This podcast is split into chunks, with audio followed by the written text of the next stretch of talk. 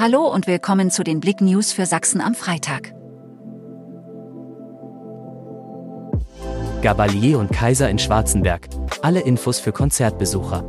So hat es das schon lange nicht mehr gegeben. Zwei Tage steht Schwarzenberg unter Strom, zwei Tage herrscht Ausnahmezustand rund um die größte sächsische Freilichtbühne.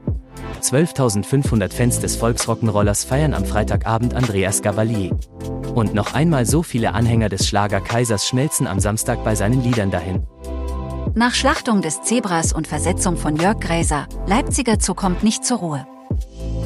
Vor einer Woche begannen die Schlagzeilen über den Leipziger Zoo rasant zu wachsen. Erst die Schlachtung und Verfütterung eines Zebras an einen Löwen, dann wird der beliebte Fernsehtierpfleger Jörg Gräser versetzt und ist nicht mehr bei der MDR-Sendung Elefant, Tiger und Co. zu sehen.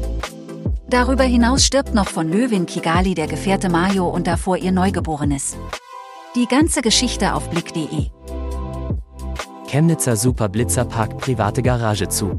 Der mobile Superblitzer ist jüngst vor einer Garage eines Privatgrundstücks gesehen worden. Nach einem Gespräch mit den Grundstückseigentümern klärt sich jedoch alles auf. Es ist alles legal und abgesprochen. Erzgebirge, Störung im Vodafone Mobilfunknetz. Seit dem späten Donnerstagabend gibt es in der Region Erzgebirge einen Netzausfall im Vodafone Mobilfunknetz. Wie der Anbieter auf Nachfrage mitteilte, soll die Störung aber am Freitag behoben sein.